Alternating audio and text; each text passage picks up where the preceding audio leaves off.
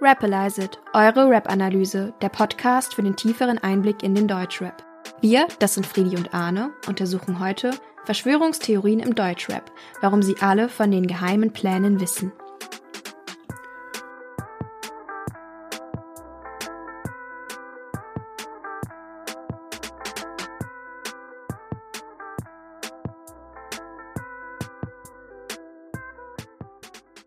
Heute dreht es sich vorrangig um Verschwörungstheorien.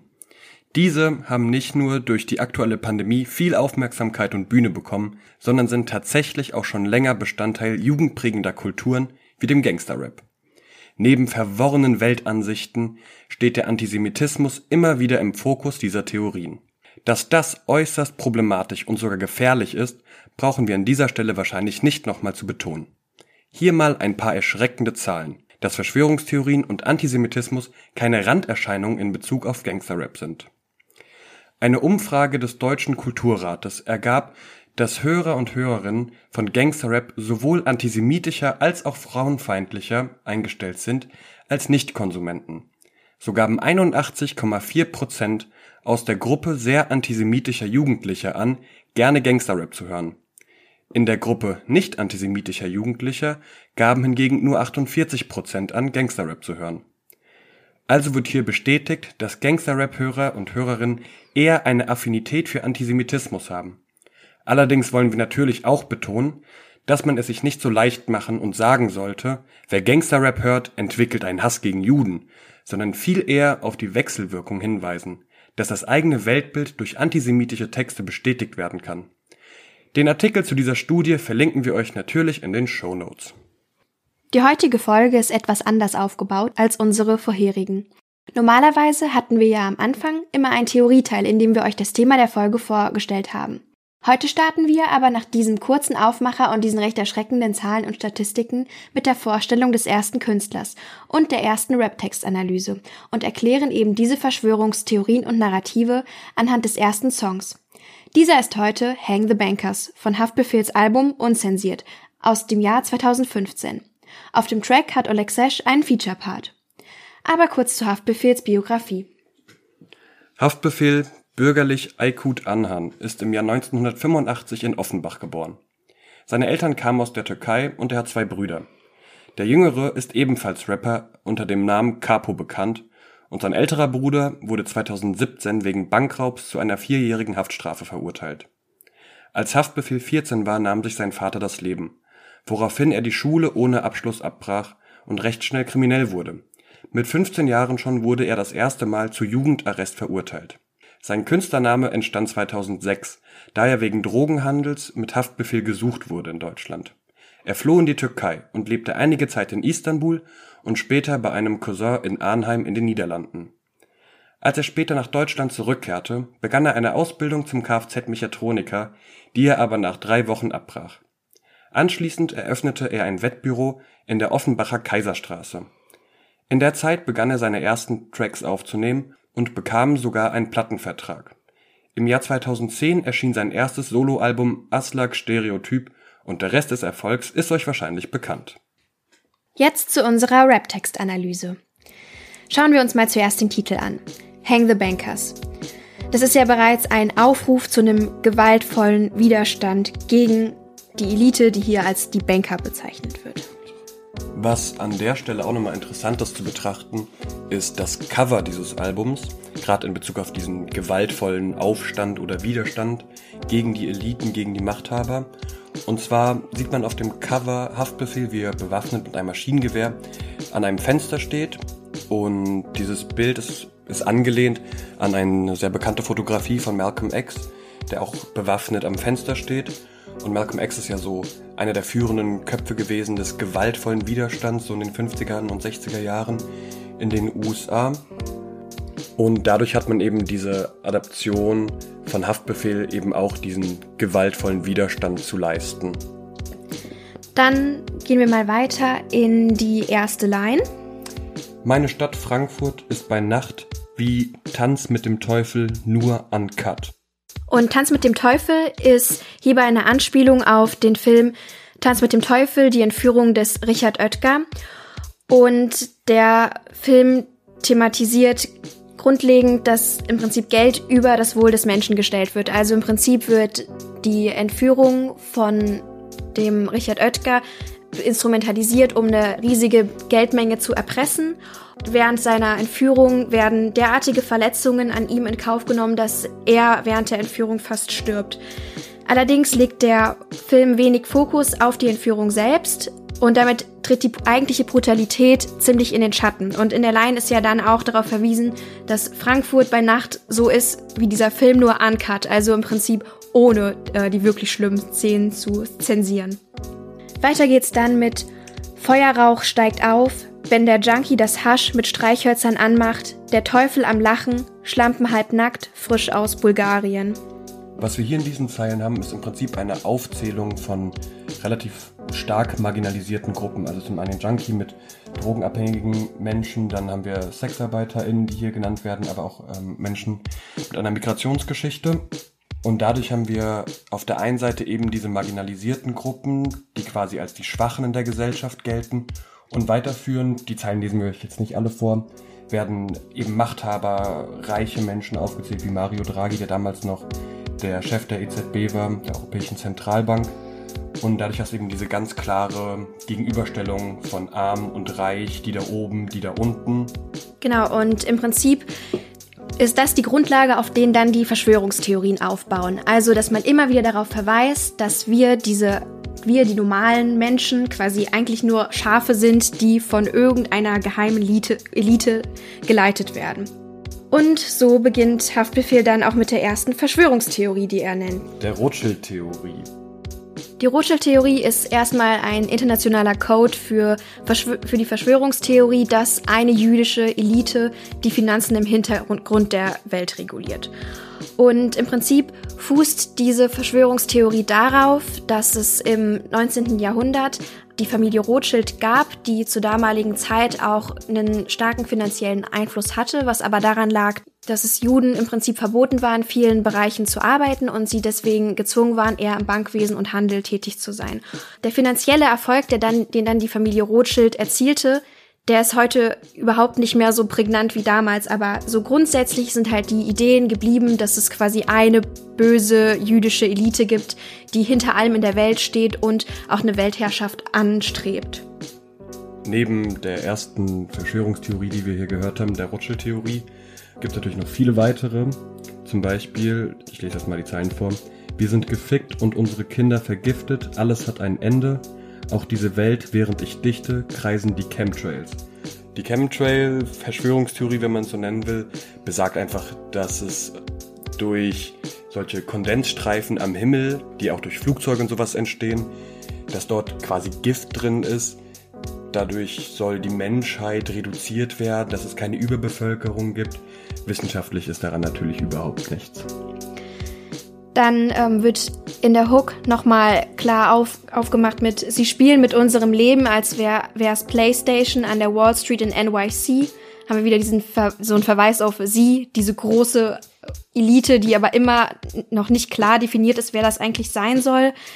Und wir als quasi Schachfiguren, die einfach um, hin und her geschoben werden und an der Wall Street in New York reguliert werden kommen wir auch schon zum Part von Oleg Sesh, wo nochmal einen Haufen neuer Theorien eröffnet werden, nämlich zunächst mal die zu 9-11. Geboren im Chaos, zerschmetterte Towers. Es regnet Menschen, dies alles für Dollars. In dieser Zeile wird jetzt also auch schon deutlich, dass Oleg Sesh behauptet, dass es hinter diesem schlimmen Anschlag auf das World Trade Center, also die Twin Towers in New York, die da mit zerschmetterten Towers gemeint ist, dass da ein Plan hinten dran gesteckt hat und dass da ein finanzielles Interesse eine Rolle gespielt haben und es nicht einfach ein terroristischer Anschlag.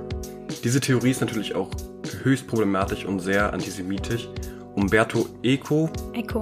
Umberto Eco beschreibt es in seinem Buch auch ganz gut, den zufolge der Anschlag von den Juden organisiert worden sein soll. Denn angeblich hätten alle in den beiden Wolkenkratzern arbeitenden Juden die Information bekommen, an jenem Tag nicht zur Arbeit zu gehen. Diese durch den libanesischen Fernsehsender Al-Manar verbreitete Nachricht war offenkundig falsch. Tatsächlich kamen im Feuer der Zwillingstürme mindestens 200 Bürger mit israelischem Pass ums Leben, zusammen mit vielen hunderten amerikanischen Juden. Die zweite Verschwörungstheorie, die zu den Anschlägen vom 11. September so kursiert, ist der sogenannte Inside-Job. Habt ihr vielleicht auch schon mal gehört? Das besagt so ein bisschen, dass diese Anschläge von der Bush-Regierung inszeniert waren, um eben den Einmarsch in den Irak, also dieser, der Auslöser für den Irakkrieg, dadurch legitimiert wurde. Dann geht's weiter mit dazu ein paar Zahlen. Die Erde ist hohl. Rothschild-Theorie, man, ich kenne ein paar Codes. Also einmal haben wir wieder die Rothschild-Theorie, die scheint sehr beliebt zu sein. Man findet die auch auf dem Album unzensiert. Fast auf jedem Track ist sie irgendwie wieder, also ist sie wieder aufgegriffen. Dann haben wir dann wieder die Theorie, dass die Erde hohl sei. Und das ist eine überholte Theorie aus dem 19. Jahrhundert. Und die besagt, dass es quasi einen, einen Innenhohl-Kosmos gibt und quasi die Erde nur so ein Mantel sei und innen drinne hohl ist oder hohl sein soll. Dann wäre natürlich ein Song, in dem so viele Verschwörungstheorien äh, angerissen werden, natürlich äh, sehr unvollständig, wenn nicht auch noch die Illuminaten mit drin vorkommen würden.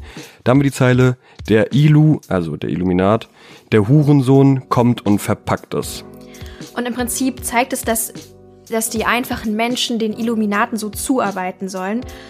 Einmal noch mal kurz, wer sind die Illuminaten überhaupt? Das ist ein angeblich, also es ist eine, früher mal eine Geheimgesellschaft gewesen im 18. Jahrhundert.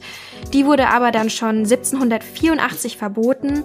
Aber bis heute ranken sich zahlreiche Mythen um das Fortbestehen der Illuminaten, deren angebliches Ziel es ist, die Weltherrschaft an sich zu reißen. Ähm, noch eine Gruppe, die angeblich die Weltherrschaft an sich reißen will, sind die Reptiloide. Und auch hierzu gibt es eine Line. Und zwar, ich habe vieles gehört, ob so alles auch wahr ist, Reptil. Obama Security hat was, gehe auf YouTube und verfolge den Scheiß.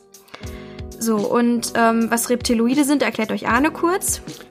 Genau, Reptiloide sind eigentlich fiktionale Wesen, die quasi menschlich ähnlich sind und von irgendwelchen Lebensformen aus dem Weltall abstammen und Politiker überall auf der Welt wohl kontrollieren. Der Schlüsselbegriff hier ist ja auch schon, dass es irgendwie so von außerirdisch abstammende Reptiloide sein sollen. Und auch in der nächsten, also dann im nächsten Part wird auch schon darauf verwiesen mit Wunder dich nicht, wenn eines Tages ein UFO vor deiner Tür steht und dann alles zerbombt.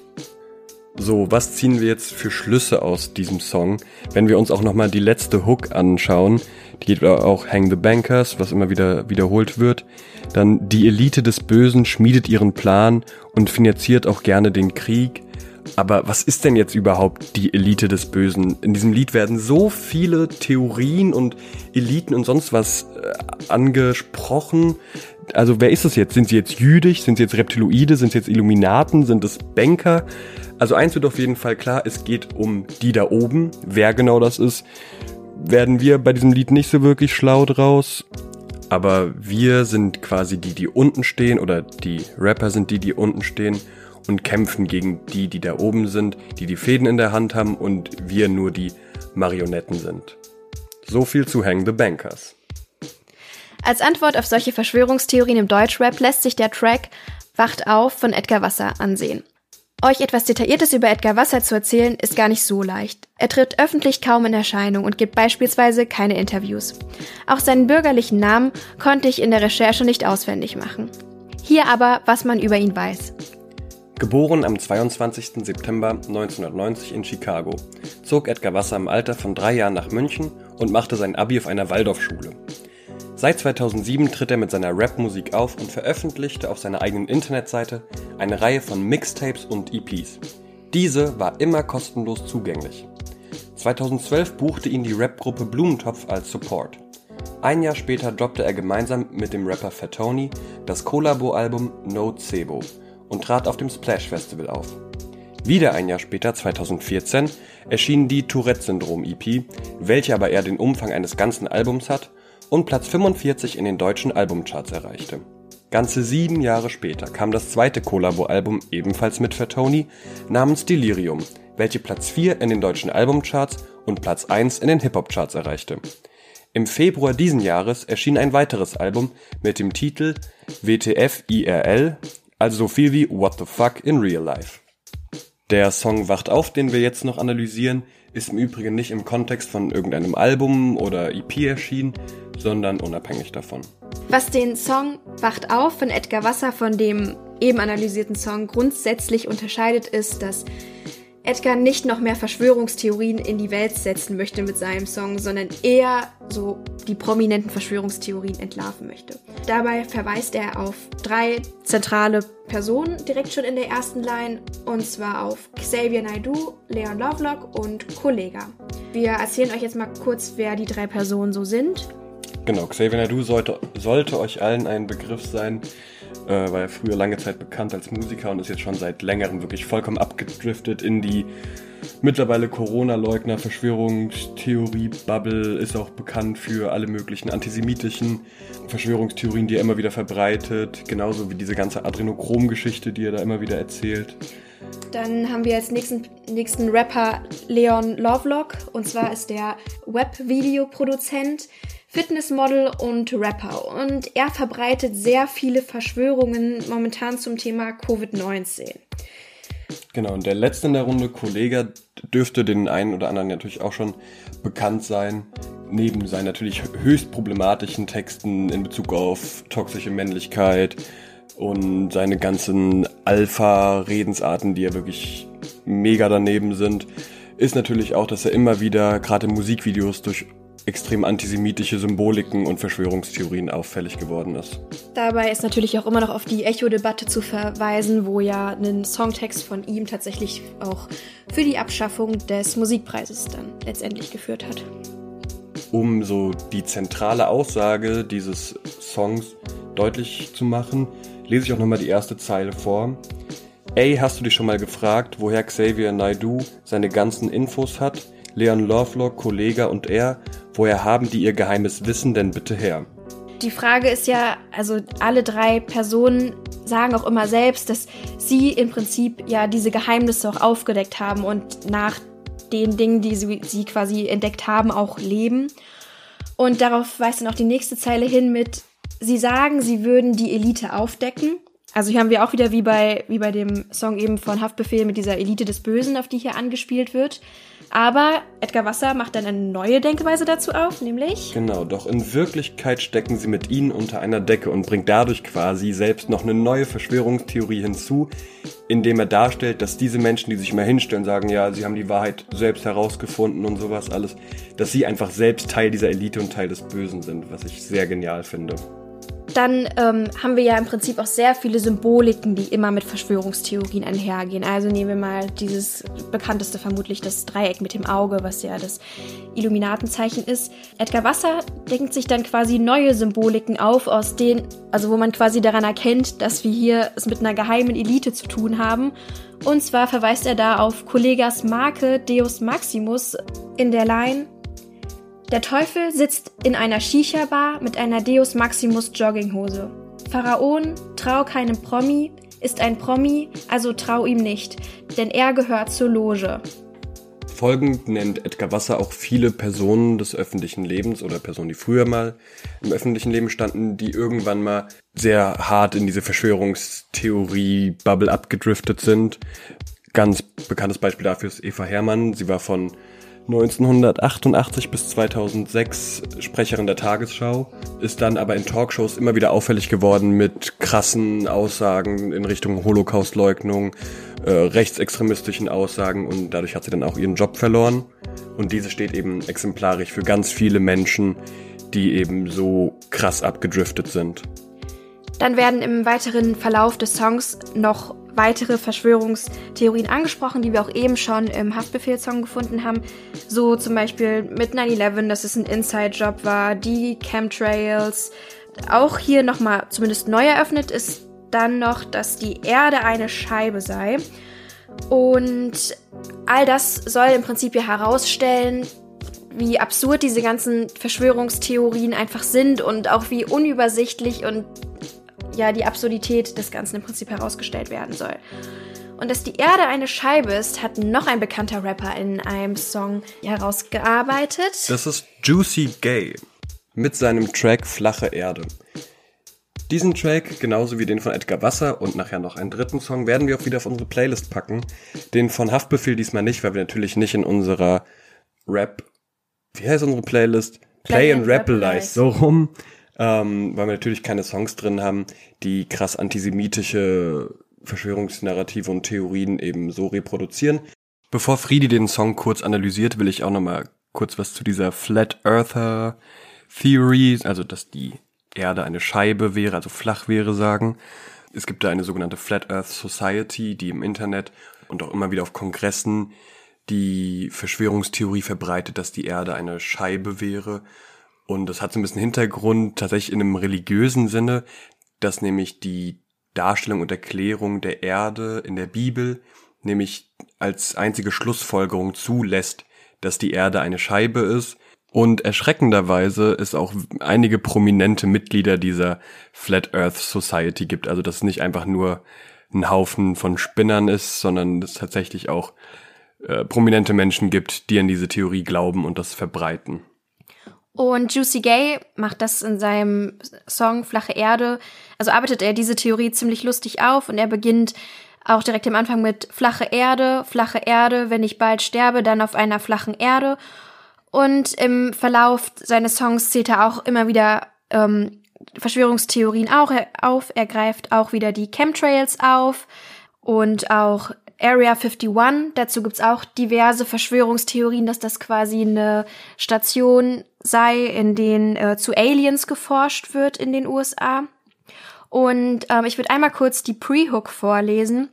Und zwar rappt er da, Reptiloide, ey, in meiner Familie, ey, Hitler in Brasilien und Tupac auf einer Insel, ja.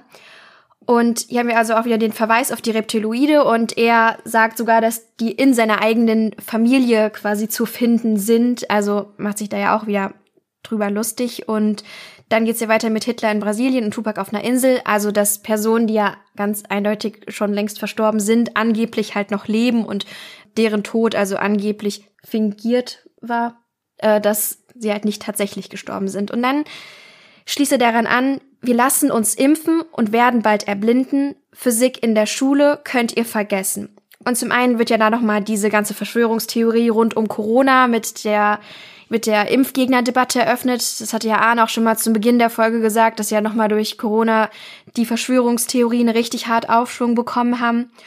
Aber dann auch nochmal so zur Erinnerung, dieses Physik in der Schule könnt ihr vergessen dass es ja auch ziemlich weit weg ist von dem, was man mal tatsächlich so an Faktenwissen irgendwann mal hatte ähm, und dass das absolut nicht mehr greift in solchen absurden Verschwörungstheorien.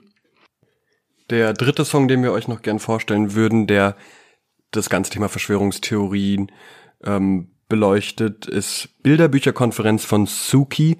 Suki ist eine Rapperin aus Berlin und im Prinzip arbeitet sie das Thema auch wieder ähnlich auf. Sie benennt wahnsinnig viele Verschwörungstheorien, zeigt, wie absurd und dumm die wirklich sind, benennt aber auch viele Menschen, die eben diesen Verschwörungstheorien nachgehen und die die auch verbreiten, wie Xavier Naidu, wie Ken FM und sonst wen alles, äh, brauche ich jetzt glaube ich nicht nochmal wiederholen. Aber wirklich den Appell, hört euch die Lieder natürlich an, findet ihr in der Playlist. Und die drei Lieder, die wir jetzt zum, zuletzt genannt haben, die sind teils auch schon sehr humoristisch natürlich, aber am Anfang haben wir es ja auch schon angerissen, gerade auch mit diesen Statistiken, dass die Verschwörungstheorien und dieser Antisemitismus, der damit kommt, wirklich problematisch und gefährlich sind. Genau, und deswegen ist auch unser Fazit zufolge im Prinzip, dass das ja viel, viel problematischer ist, wenn in populären Gangster-Rap-Songs im Prinzip so Verschwörungstheorien verbreitet werden, mit denen ja auch oft sehr viel Fremdenhass oder insbesondere Antisemitismus einhergeht, ähm, da es ja viel, viel zugänglicher ist als jetzt irgendwelche Telegram-Gruppen, in denen ja intern irgendwelche problematischen Theorien ausgetauscht werden. Und die Frage, warum die Verschwörungstheorien so krass gefährlich sind, das beantwortet die Antilopengang im folgenden Satz, und zwar auf Verschwörungstheorien folgen Vernichtungsfantasien. Und das haben wir ja auch schon zu Beginn im Songtitel von Haftbefehls Hang the Bankers gesehen, in dem es direkt mit einem gewaltvollen Aufruf eingeleitet wurde. So, das war's jetzt auch mit der vierten Folge von Rapalize. Es war wirklich heute viel wirres Zeug, wirklich verrückte Verschwörungstheorien.